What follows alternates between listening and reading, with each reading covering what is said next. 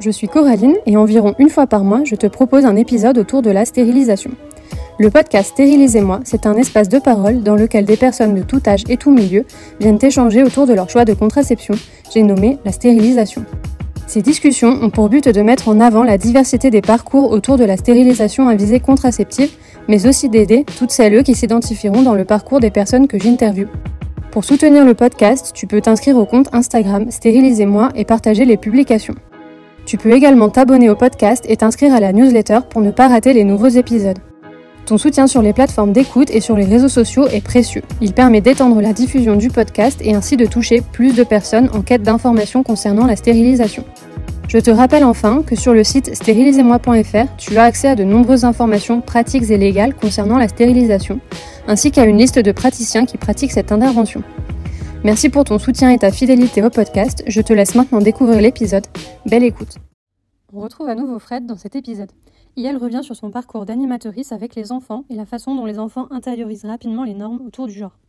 elle nous explique le cheminement autour de sa décision de réaliser une hystérectomie et notamment sa découverte du livre de Martin Winkler, Le cœur des femmes. On évoque les réactions négatives autour de la stérilisation et plus particulièrement de l'hystérectomie et du fait qu'on mette systématiquement de côté le bien-être physique ou psychologique d'une personne au profit de sa fonction biologique. On évoque enfin le besoin de trouver des mots pour normaliser les différences. J'espère que cet épisode vous intéressera et surtout qu'il vous permettra d'en apprendre plus sur la transidentité et la non-binarité. Après l'enregistrement de l'épisode, Fred m'a partagé plusieurs sources documentaires sur ce sujet. Je vous invite à lire la description de l'épisode pour les découvrir. Je remercie encore Fred de s'être livré à mon micro. Grâce à lui et elle, j'ai pu apprendre beaucoup de choses et j'espère que ces deux épisodes vous auront plu. Je vous laisse maintenant découvrir la suite de notre échange. Moi, les enfants, euh, je, sais que c'est une question aussi euh, récurrente dans ton podcast, mais euh, j'ai pas spécialement de problème avec le. Enfin, je comprends, je peux comprendre, c'est assez paradoxal, je peux comprendre le désir d'être parent, mais je ne pense pas l'avoir.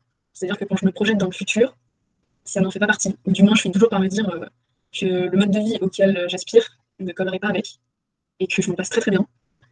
Et, donc en ça, j'ai vraiment euh, aucun, enfin je peux pas dire aucun mal avec les enfants, je n'ai pas spécialement d'expérience avec eux, euh, pas plus que ce que j'ai pu me faire. Donc Mais parce que j'ai quand même passé mon BAFA, euh, j'ai travaillé avec des enfants.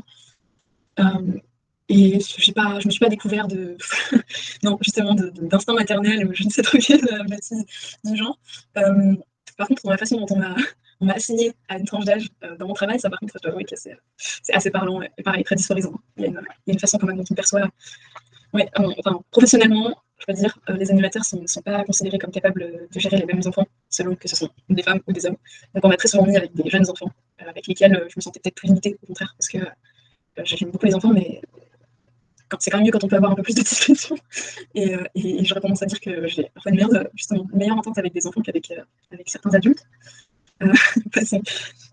Euh, et oui, d'ailleurs, euh, si je profite, euh, c'est assez dingue de voir à quel point très tôt, très très jeune, ils intériorisent ces différences entre, entre, les, entre les genres et à quelle vitesse ils les associent du coup avec, sans que ce soit oui, très, dire, très concret, ils l'associent je pense à, un sexe biologique. Alors que là, l'idée, c'est vraiment de faire la distinction, d'être capable de se dire que ce n'est pas notre, notre sexe biologique qui euh, nous incline à, agir de telle ou telle manière, à penser de telle ou telle manière, à désirer telle ou telle chose.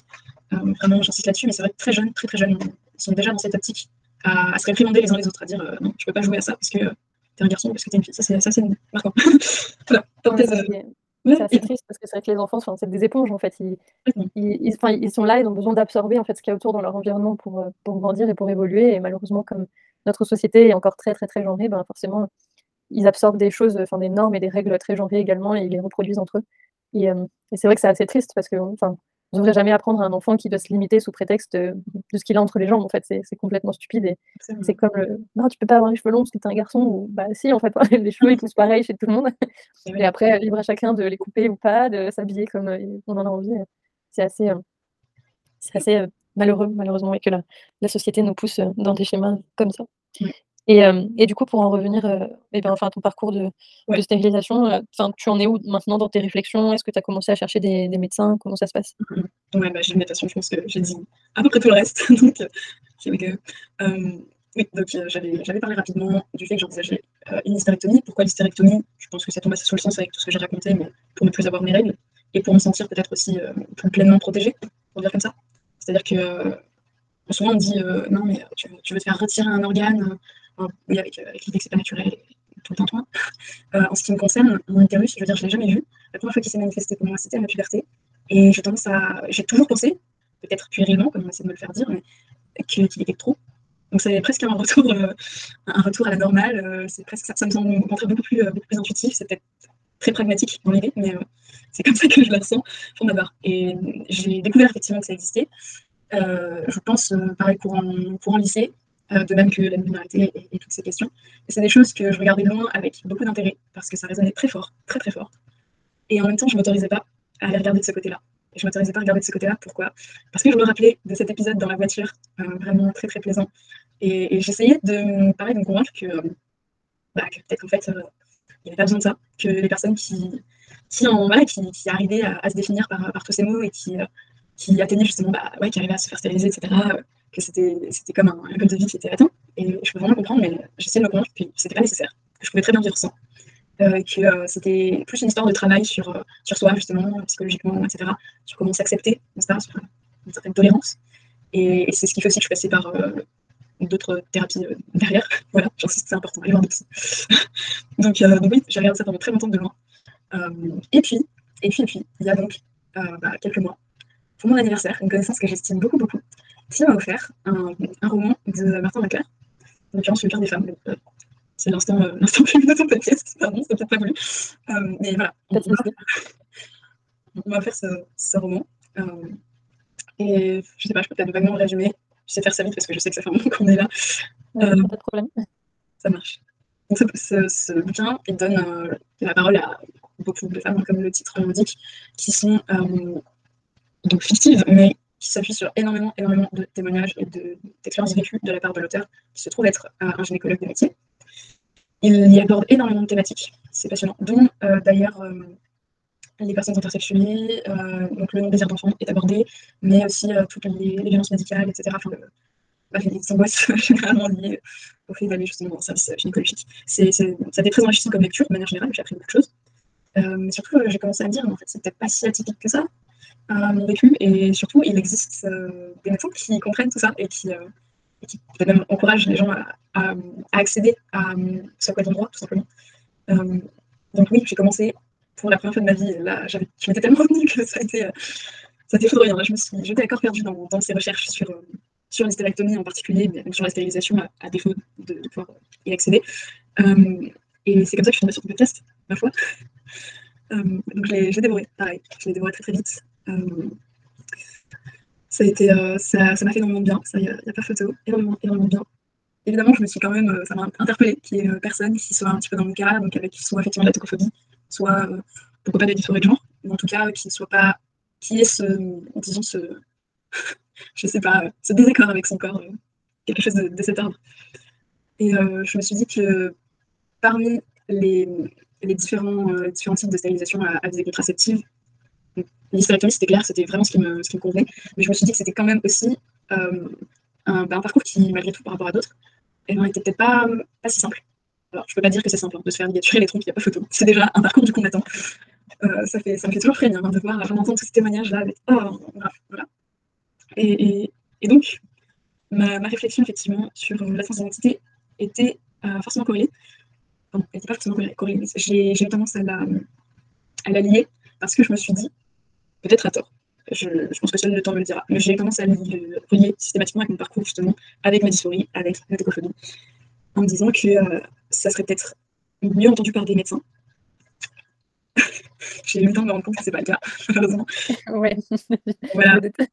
Un petit peu. Non, mais au début, c'est pas, pas représentatif. Mais effectivement, euh, oui, bah oui, alors je, suis plutôt en faveur de. C'était une erreur de ma part.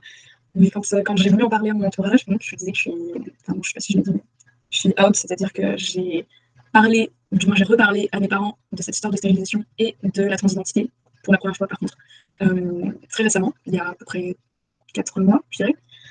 Et euh, ça, ça, a été un, apporté un sacré coup à, mes parents. Alors que mes, mes, amis, pardon, une, partie de ma famille a beaucoup mieux réagi. Je ne saurais pas forcément expliquer euh, pourquoi. Mais pour mes parents, ça a été vraiment très dur.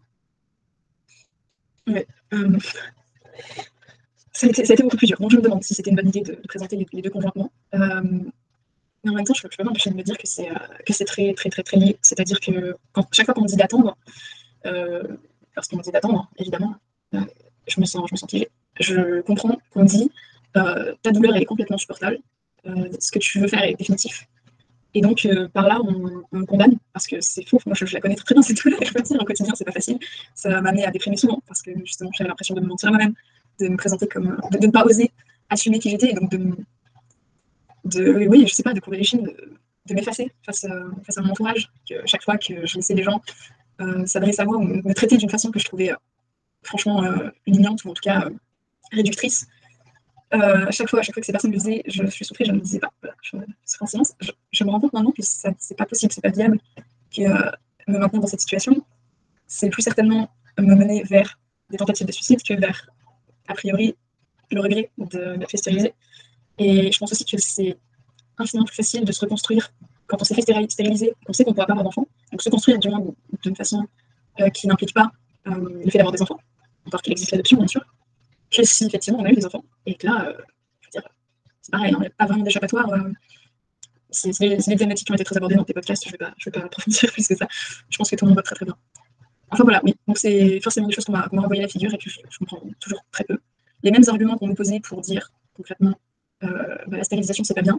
C'est les mêmes arguments qui, pour moi, euh, prévalaient euh, par rapport au, justement au désir d'enfant, par rapport au fait qu'on puisse regretter, par rapport au fait du, moins de ne pas se faire stériliser. Je, je comprends pas. pour moi, c'est vraiment équivalent. Et l'important avant tout, c'est de faire son choix, c'est de remettre en question tout ce qu'on décide par défaut, de savoir si c'est bien ou pas bien pour nous. Et moi, il y avait plus que clair que c'est pas bien pour moi de rester dans cette, dans cette incertitude, voilà, à cause de, de toutes les angoisses qu'elle génère. Oui, comme tu dis, en fait, le, enfin, ce qui est problématique aussi. Oui, je ne t'entends plus. Désolée, c'est qu'on arrive vient d'ouvrir la porte alors qu'il sait que je suis en train d'enregistrer un podcast.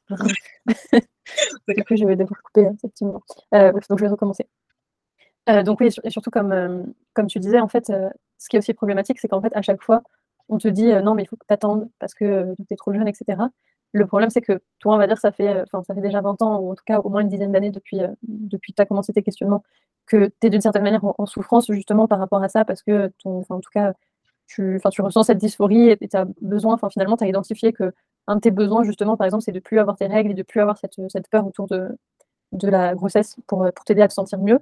Et là, en gros, ce qu'on dit, c'est que grosso modo, il faudrait que tu attendes 20 ans de plus, d'avoir 40 ans pour euh, qu'enfin on accepte de stériliser, parce qu'à ce moment-là, tu seras trop vieille pour, pour avoir des enfants. Et, et c'est terrible parce qu'en fait, on met, on met ta souffrance totalement de côté pour euh, un prétexte, euh, que voilà, que peut-être si un jour tu veux des enfants, alors que comme tu le dis, au pire des cas, si un jour tu as envie d'avoir des enfants, il y a toujours l'adoption, il y a quand même des solutions. Mmh. Et, euh, et qu'en réalité, ce qui est important surtout, c'est toi, ta santé mentale, en fait. Et, et a priori, il vaut quand même mieux une personne qui vive heureuse et parce que bah, tu auras pu réussir, par exemple, à, avoir ton hystérectomie, si ça t'aide à, vivre bah, de façon plus, comment dire, enfin, ouais, te sentir mieux, en fait, mieux, mieux dans ton corps, mieux dans ta peau, mieux en, accord avec qui, qui tu es. Enfin, en tout cas, moi, à mes yeux, ça me semble plus important que le fait que, oh là mon Dieu, mais si tu n'as plus d'utérus, tu pourras plus avoir d'enfant, quelle horreur. C'est ça. C'est fatigant, en fait, qu'à chaque fois, on mette la fonction reproductive des personnes qui ont un utérus euh, en avant, en fait, qu'on donne plus d'importance à la fonction reproductive d'une personne qu'à la personne elle-même. Tout à fait. Comme si c'était une mission. On était là pour quelque chose et que et c'est terrible parce que je pense qu'on le voit justement, c'est aussi, je pense, quelque chose qui, bah, qui fait qu'il y a beaucoup de personnes qui vont avoir des enfants sans se poser la question ou qui vont se forcer à avoir des enfants parce que c'est ce que la société attend d'elle. C'est aussi terrible de voir qu'il bah, y a des personnes qui subissent. Enfin, j'ai reçu, je reçois régulièrement des messages de personnes qui me, qui me disent aussi bah, voilà, qu'elles ont des, des, syndromes, euh, des SPM assez forts et que ça peut aller, voilà, que ce soit des douleurs ou des idées suicidaires, etc. Et en fait, je me dis c'est quand même fou parce que avec tous les progrès qu'on a fait en médecine, etc., personne n'a cherché à trouver une solution euh, bah, pour toutes ces, personnes qui malheureusement se retrouvent avec des SPM très forts et, avec euh, bah, surtout des idées suicidaires ou, même simplement des changements d'humeur très, très forts qui font qu'elles ne sont même pas elles-mêmes au final sur certaines périodes du cycle. Et, en fait, on met totalement de côté la souffrance de ces personnes, le fait qu'elles ne peuvent pas vivre la, une vie normale, pour protéger le fait que ces personnes puissent avoir des enfants. Mmh et potentiellement que leurs enfants aient les mêmes problèmes d'ailleurs au passage. je ne sais pas si, si le SPM est, en partie euh, quelque chose qui se transmet génétiquement, mais, mais si c'est le cas, je, je, trouve ça fou que bah oui, qu'on mette totalement de côté le, la, douleur d'une personne qui a un utérus et, et son ressenti et, potentiellement sa santé mentale euh, pour privilégier quelque chose qui, au final, moi, me, paraît secondaire. Évidemment, il y a des personnes qui ont envie d'avoir des enfants et, je le comprends, mais, je trouve ça fou qu'on pénalise des, personnes qui, qui, aimeraient mettre en avant, enfin, qui aimeraient mettre en priorité leur, leur santé personnelle et leur bien-être avant, avant ce, désir d'enfant. Surtout que, ben, voilà, encore une fois, le, désir d'enfant, effectivement, c'est quelque chose qui peut arriver chez certaines personnes, mais, mais qu'il y a une solution. Enfin, on peut toujours réussir avec l'adoption. Il y a plein de solutions qui permettent d'avoir des enfants. A contrario, il n'y a pas de solution qui permette de se débarrasser d'un SPM très, très fort. Exactement. Enfin, c'est un problème tant qu'on on ne voit pas la, discussion à ce niveau-là, tant qu'on ne prend même pas le temps de prendre au sérieux les personnes qui veulent se faire stériliser, il n'y a rien de problème. Ça veut dire qu'on doit pas écouter grand mot, en fait. Mhm. Non, mais c'est clair, et quand tu penses, quand c'était la période où, où c'était la grande mode de lobotomiser les gens, je mhm. me dis combien de personnes avec un utérus ont été lobotomisées pour traiter quelque chose qui, en fait, n'était pas dans leur cerveau, c'était à cause de leurs hormones. Et on n'a jamais pris le temps en fait d'étudier ça. Et, euh, en fait, ben, on, les a transformés en, des marionnettes, quoi, qui ont plus de, qui ont plus réellement l'opportunité, en tout cas, de, penser par elles-mêmes. Alors que le, traitement, en fait, ça aurait été de trouver quelque, chose, quelque chose par rapport à leurs hormones, en tout cas pour les aider à ce niveau-là. Et non, à la place, on a fait de la bouillie avec le cerveau. Et, c'est terrible de, de, de, penser ça et de voir comment la, médecine est encore aujourd'hui d'une autre façon, mais comment la médecine ignore encore malheureusement trop souvent euh, les problèmes euh, lié au fait d'avoir un utérus euh, et d'avoir des hormones euh, dites euh, féminines dans le corps, à quel point ça peut, ça peut. Je fais maintenant une petite pause dans l'épisode pour te rappeler que tu as deux façons de soutenir Stérilisez-moi. La première, c'est de me suivre sur Instagram et de partager les contenus. Mais tu peux également, si Stérilisez-moi t'a aidé dans ton parcours de stérilisation, m'offrir un café pour me remercier. Ce soutien me permettra de financer le site internet et ainsi de rendre la liste de praticiens plus accessible à tous, mais également de pouvoir créer plus de contenu pour normaliser la stérilisation volontaire. Pour m'offrir un café, il suffit de te rendre sur le site internet stérilisez-moi.fr. Tu pourras également retrouver le lien dans la description de cet épisode et sur le compte Instagram. Merci pour ton soutien, je te laisse maintenant poursuivre l'épisode. avant, de, avant de clore, je voulais, enfin, je voulais te, poser une, question, parce que c'est une question qui me trotte dans la tête autour de la transidentité. Euh, en fait, je me, je me, demandais ce que justement la, dysphorie, de, pardon, de, ce que je, de ce que je comprends, ça, ça vient aussi finalement beaucoup des normes euh, qui sont appliquées par la société. Du coup, je me dis, est-ce que tu crois que si la, la société appliquait pas autant de normes, par exemple, enfin voilà, essayer de, de, faire telle différence entre garçons et filles, entre, euh, bah, voilà, si tu as un utérus, tu vas t'habiller comme ça, tu dois agir comme ça, et puis tu auras des enfants, etc.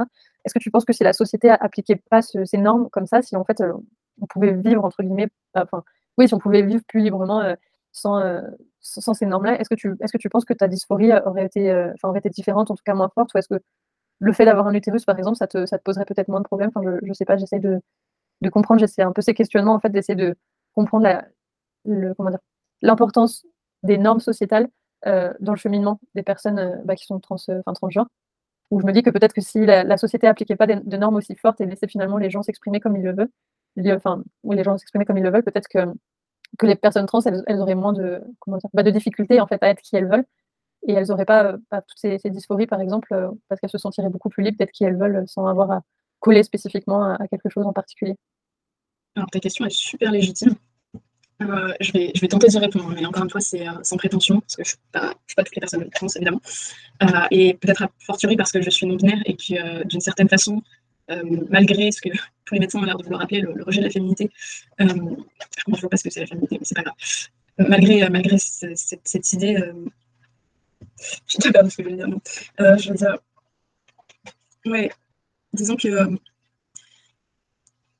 en fait, euh, là, malheureusement, je pense que c'est une question aussi à laquelle pourrait répondre beaucoup euh, la science, si, euh, si, elle est plus avancée, elle ne l'est pas, mais elle progresse quand même vachement vite à ce, niveau, parce que c'est des questions qui sont très, très, très, très modernes, très actuelles, dirais-je. il se trouve que c'est pas un hasard que je fais des études en, biologie, justement, et c'est des questions qui m'intéressent, et en, commençant à me renseigner, j'ai entendu des, des, choses qui disaient que beaucoup, beaucoup de tout ce qu'on ressentait justement à ce niveau, alors quand je dis à ce niveau, c'est le la sorte de fracture qui existe entre le corps et l'esprit, entre comment on sent et comment est notre corps, et euh, conditionné, une bonne partie de tout ça est conditionné par euh, le développement euh, embryonnaire, le développement du fœtus, tout simplement. c'est des choses qu'on entend déjà, peut-être peut que tu en as entendu parler aussi pour les attirances sexuelles, le fait que, que ce soit potentiellement, donc d'une part, partiellement, dis bien très partiellement génétique, parce qu'il ne faut pas tomber dans, ce qu'on entend du ah oui, il est gay, donc ses enfants sont enfin des choses comme ça. mais, mais, par contre, effectivement, c'est fortement lié au développement embryonnaire. Et pour, pour, les, pour les personnes transgenres, c'est aussi une cause évoquée. Ça ne peut pas tout expliquer. Donc, à la question, est-ce que tu penses que sans toutes ces normes, ta dysphorie serait diminuée J'ai envie de dire oui. Enfin, je dis oui, il il y a quelques années, je suis sûre que je t'aurais dit qu'il est tout à fait possible de vivre effectivement s'il n'y avait pas toutes ces normes, il n'y aurait pas de dysphorie, ça je ne peux pas te l'affirmer. J'ai même plutôt tendance à penser qu'au contraire, euh, il y aurait malgré tout, il y aurait toujours des personnes qui, effectivement, euh, par exemple, seraient nées avec euh, une, vulve et auraient l'impression toute leur vie qu'il leur manque un pénis, mais avoir vraiment l'impression qu'il leur manque un pénis, comme on pourrait avoir l'impression qu'il manque, un membre. là, c'est pas, pas mon cas, par exemple. Je suis plutôt dans un entre-deux. J'ai la chance de ne pas m'identifier comme femme, mais de pas non plus spécialement m'identifier comme homme, et à ce titre, de me sentir peut-être plus, plus souple, plus, je sais pas, même de circuler entre les deux je sais que c'est quand même beaucoup plus complexe que ça. Donc euh, j'espère qu'un jour, on, aura des réponses à apporter à, tout ça. Et il va de soi que euh, les chirurgies sont quand même un, moyen, je ne dis pas le moyen, mais un moyen d'y remédier malgré tout. Et qu'à ce titre, elles continueront à être pratiquées chez des personnes transgenres. Et pas forcément d'ailleurs. Mais voilà, je ne crois pas que les normes soient la seule cause. C'est sûr qu'on irait tellement mieux sans tout ça. Oui, c'est vrai, parce qu'en plus, avec le, le spectre de la, transidentité est, super vaste, parce qu'il y a des personnes voilà, qui vont vraiment avoir l'impression d'être nées dans le mauvais corps, ou en tout cas qu'il leur manque quelque chose. Et du coup, ils vont, enfin, ces personnes-là vont avoir besoin d'aller aussi jusqu'à la chirurgie pour faire une, une phalloplastie ou une hystérectomie avec, enfin, voilà, entre guillemets, un changement de sexe. Enfin, voilà, c'est ces chirurgies qui permettent de, de changer finalement l'apparence des organes génitaux qu'on a pour, euh, pour pouvoir avoir bah, ceux qu'on souhaiterait avoir. Euh, et puis il y a d'autres personnes qui vont être, euh, je sais pas, enfin transgenres, mais qui vont pas ressentir le besoin, par exemple, d'aller jusqu'à cette chirurgie. Euh, et après des personnes, comme comme toi, qui vont être entre deux ou qui vont aussi pas avoir de problème finalement, avoir je sais pas par exemple un pénis et une poitrine, et, et qui vont pas avoir de problème justement à, à, jouer entre ces, deux éléments, parce que parce que oui, effectivement, j'imagine que on est tous, enfin comment dire, on est on est tous et toutes à différentes, à différents niveaux de de l'acceptation de nos propres corps, de ce qu'on de ce qu'on aime ou ce qu'on n'aime pas dans nos corps, et aussi la façon dont on se sent complet en fait. Et c'est vrai que potentiellement, enfin voilà, il y a beaucoup de personnes qui ont la chance de pouvoir naître en se sentant complet, et puis il y a d'autres personnes qui malheureusement, euh, bah voilà, ont, besoin de justement, enfin, ont l'impression de ne pas être nées dans le, dans le bon corps. Et j'imagine que ça, de toute façon, ce sera, enfin, je sais même pas si un jour ce sera vraiment explicable en soi. C'est, euh, et, et, parfois, je me dis aussi que essayer de trouver une explication absolument, c'est pas toujours bon, parce que parce que du coup, on va vouloir euh, avoir tendance à, mettre les gens dans des cases. Et enfin, pendant longtemps, le, fait de vouloir chercher des explications, par exemple, à la transidentité, ça a amené à, voilà, ben, à, des, à des comportements euh, vraiment euh, odieux envers ces personnes, que ce soit voilà, de les mettre dans des asiles psychiatriques ou thérapie de conversion, ces choses-là. Euh, il y a le, le compte Endolorix qui a fait une, fois une, une, explication très. Alors, c'était par rapport à, à l'attirance amoureuse et, sexuelle. mais j'avais beaucoup aimé ce, cette explication qui expliquait que, qui faisait un parallèle avec les couleurs. En fait, qui expliquait que quand on aime une couleur, on ne peut pas expliquer aux gens pourquoi on aime la couleur. En fait, c'est juste on l'aime et c'est tout. Et en fait, euh, bah, il expliquait que c'est pareil en fait avec les, attirances amoureuses et sexuelles que il n'y a, pas à expliquer en fait pourquoi quelqu'un va aimer, je sais pas, les hommes ou les femmes ou les personnes euh, non binaires, etc. C'est juste comme ça en fait. Il n'y a pas à expliquer. C'est pas, il a pas à expliquer ni scientifiquement ni, psychologiquement, ni c'est pas une erreur. En fait, c'est juste comme ça. Et, euh, tout le monde a des, préférences, que ce soit, je sais pas, en termes de nourriture, de couleur, de film, de peu importe et on peut pas expliquer pourquoi. Et en fait, bah, c'est pareil euh, avec ça. Et euh, alors évidemment, la transidentité, c'est encore différent parce que c'est plus une question de ressenti, j'imagine, dans, dans, son propre corps. Mais, euh, mais c'est pareil, il y a des choses qui, qui, je crois, ne peuvent pas être expliquées et que c'est mieux de pas essayer de les expliquer parce que sinon, ça, ça peut amener à des, à des, comment dire, à des pratiques justement problématiques parce que quand on peut expliquer les choses, ça veut dire qu'on peut aussi, entre guillemets, les, trouver une solution. Et du coup, bah, le problème, c'est que, enfin, voilà, c'est ça amène voilà, les thérapies de conversion et toutes ces choses horribles, alors qu'en fait, il n'y a, pas, a pas à vouloir d'amener de solution, les gens sont tels qu'ils sont et, c'est très bien comme ça. je te rejoins complètement. Je juste quand même que c'est vrai y a un paradoxe à ce niveau-là, parce que malgré tout, on a besoin de faire de la pédagogie. Tous les termes que j'ai utilisés à chaque fois de dysphorie de genre, et encore, j'en ai épargné vraiment, c'est des mots qui, sont nouveaux. Euh, donc pour, pour, les personnes qui les entendent pour la première fois, c'est vrai que ça peut être agaçant, ou en tout cas, on peut se sentir euh, un petit peu exclu, ou en tout cas, on n'a pas accès directement au sens qu'il renferme. Et, euh, et, en ça, effectivement, euh, c'est Ça, peut, ça peut être problématique, comme, comme tu disais, parce que ça catégorise, parce qu'on retombe dans, des stigmatisations, etc. Mais en même temps, j'ai envie de croire que c'est juste une phase transitoire. Parce qu'il y a beaucoup de choses qu'on a, qu'on a fini par admettre et qu'effectivement, on n'a plus besoin d'expliquer. C'est-à-dire qu'on euh, n'explique pas pourquoi, effectivement, une personne cis se sent bien dans son corps. On pose plutôt la question du pourquoi une personne trans ne se sent pas bien dans son corps. Et en soi, effectivement, pour répondre à ces questions, il va nous falloir un certain nombre de mots pour expliquer au début j'ai envie de croire que c'est justement que c'est transitoire, que c'est des mots qui ont une visée pédagogique, et qu'une fois qu'ils seront euh, soit communément admis, soit que les notions qu'ils cherchent à véhiculer seront vraiment ancrées dans la société, on n'aura plus réellement besoin euh, bah, justement d'avoir, d'avoir ces termes qui être super techniques et, un peu. Et à, partir de là, oui, on peut imaginer que c'est ce monde parfait où on n'a plus toutes ces normes qui guident nos choix de vie. Et voilà, on n'aurait plus besoin d'expliquer, tout simplement. Non, mais c'est ça. Et comme tu dis, en fait, finalement, c'est la faute aux normes. parce, que, parce qu'en fait, c'est ça, c'est que la société essaye de nous faire croire qu'il y a des choses qui sont normales et d'autres choses qui sont anormales. Alors qu'en fait, bah, tous les êtres humains sont différents, des aspirations différentes, des goûts différents, des manières de vivre différentes. Et en fait, en, nous, en essayant de nous faire croire qu'il y a quelque chose qui est normal et le reste, ça l'est pas, et bien du coup, forcément, euh, enfin, comment dire, ça attire en quelque sorte les, les foudres sur, euh, sur la différence. Et en fait, on essaye toujours d'accepter, la, on essaie toujours d'expliquer la différence mais on n'essaie jamais d'expliquer la normalité. C'est-à-dire qu'on n'essaie jamais d'expliquer pourquoi telle chose est considérée comme normale. Parce que c'est la même, comme, euh, comme ici, par exemple, que ce soit avec euh, l'homosexualité ou euh, la transidentité ou ce genre de choses, on essaie toujours d'expliquer pourquoi les personnes ne correspondent pas à la norme qui est d'être cisgenre et d'être hétérosexuel, etc. Et de la même façon, c'est appliqué, par exemple, aux personnes qui sont, qui veulent pas d'enfants. On essaie d'expliquer pourquoi la personne ne veut pas d'enfants et on va jamais expliquer, essayer d'expliquer pourquoi les autres personnes veulent des enfants et est-ce que finalement c'est normal de vouloir absolument des enfants et en fait, ça entraîne tellement de choses négatives parce que finalement, c'est ça, les gens se, se posent pas forcément de questions des fois sur, euh, sur eux-mêmes. Et, euh, et, sur, euh, bah voilà, est-ce que est-ce qu'ils veulent vraiment ça ou est-ce qu'ils aiment vraiment ça ou est-ce qu'en fait ils pensent qu'ils aiment quelque chose ou qu'ils font quelque chose parce que c'est la norme et c'est ce que la société leur demande de faire. Et je crois que c'est triste parce que finalement ça bloque beaucoup de personnes dans, dans les choix de, de vie euh, qu'elles font en général. Et il y a beaucoup de personnes qui se remettent jamais en question et qui vont suivre finalement la norme parce que c'est la norme et qu'elle ne doit pas être remise en question, alors que finalement c'est peut-être la norme qu'on devrait remettre en question et essayer de montrer que c'est normal, enfin que ce qui est normal, c'est d'être différent justement et que c'est normal qu'il y ait plein de choses différentes, que ce soit en termes de genre, en termes de sexualité, en termes de, je sais pas, goût pour le cinéma ou de façon de vivre. Et, euh, et ça, enfin ouais, je pense que ça débloquerait beaucoup les choses de d'essayer de remettre en question justement cette norme et, et de montrer qu'il n'y a pas de norme, qu'il n'y a que de la différence en fait dans, dans la nature.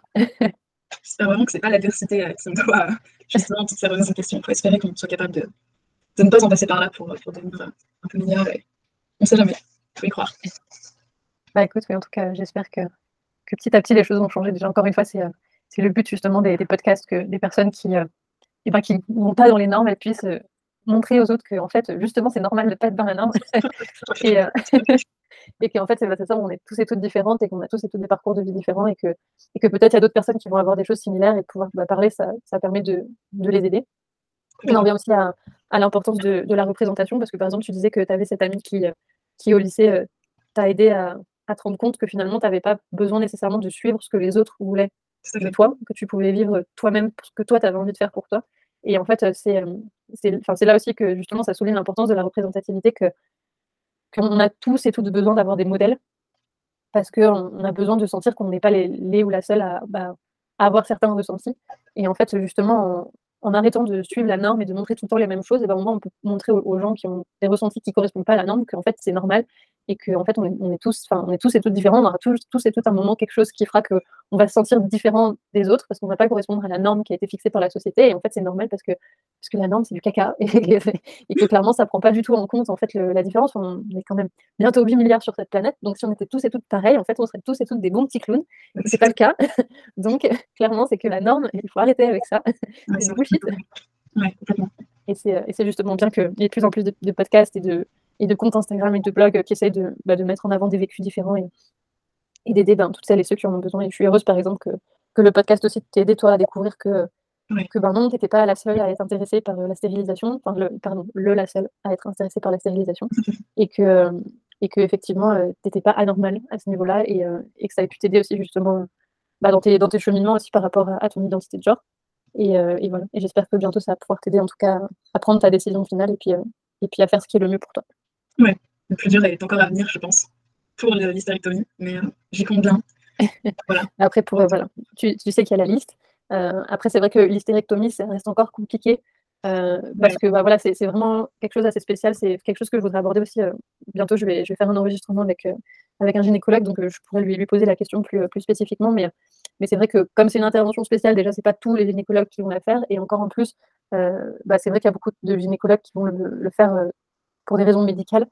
Et donc, c'est vrai que ce qu'on appelle l'hystérectomie de confort euh, est assez complexe à, à obtenir. Mais il y a quand même quelques chirurgiens chirurgiennes qui le font, heureusement. Généralement, il faut justifier, en fait. C'est ça, mm. le problème.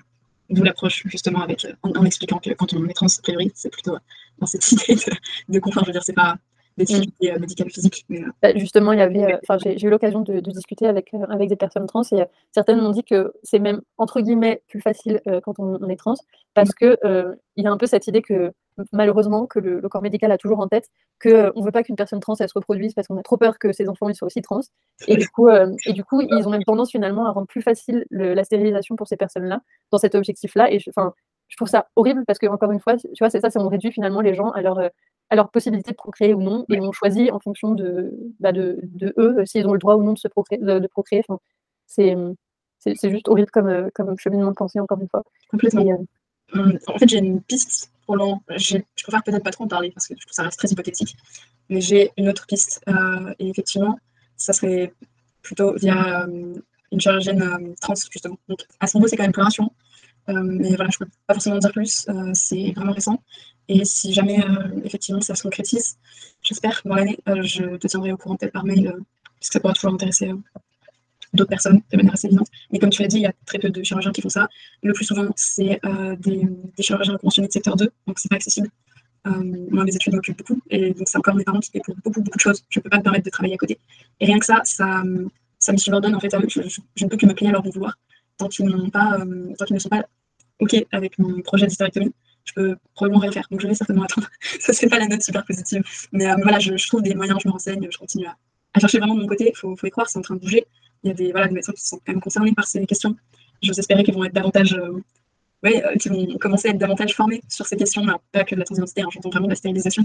Mais ça, peut-être que tu verras avec, tu as déjà vu avec le gynécologue, que tu, les gynécologues que tu dois interviewer.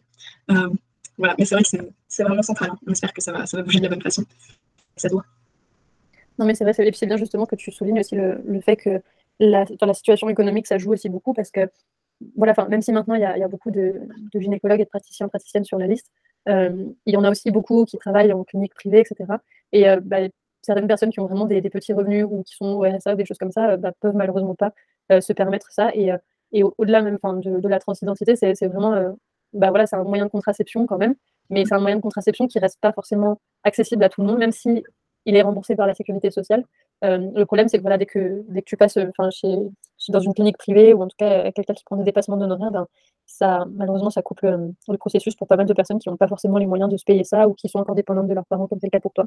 Donc, euh, donc voilà, c'est complexe et j'espère que c'est aussi un, sujet sur lequel on va réussir à, évoluer peu à peu et rendre ça plus, plus accessible à tout le monde. Ça, c'est ton podcast qui permettra de voir la progression. Bah, j'espère. faire un constat de, tout ce qui a pu changer euh, depuis le début de ton podcast, peut-être, peut-être qu'on aura l'occasion de le constater. Je te souhaite vraiment que ça aille euh, vraiment pour le mieux, euh, qu'on puisse, puisse, voir ces changements et en être aussi acteur. Hein. Il, faut, il faut que ça bouge grâce à des gens, et donc ça commence quelque part. Et ce podcast, c'est quand même un bon moyen, il me semble. Bah exactement, je l'espère en tout cas. Bon, en tout cas, je... enfin, c'était déjà un très long épisode. je crois qu'il va falloir que je le divise en trois. D'accord, ok. Mais euh, en tout cas, bah, merci beaucoup d'avoir euh, partagé ton, ton vécu euh, sur, sur le podcast. J'espère que ça va pouvoir aider pas mal de personnes. Et puis, bah, en tout cas, pour m'adresser aux, aux auditoristes, j'espère que si, en tout cas, vous, vous, aviez des questionnements sur sur la transidentité. J'espère que ça vous aura aidé en tout cas à comprendre un peu mieux bah, le, vécu pour les personnes qui, vivent ça. Et puis euh, sinon, si vous-même vous êtes dans vous êtes dans ce cas et que vous vous avez euh, des questionnements autour aussi de la stérilisation, j'espère que ça aura pu aider en tout cas à débloquer certains points et que ça vous aide dans, votre cheminement de pensée. Euh, merci, merci encore à toi de, m'avoir contacté pour enregistrer ce podcast.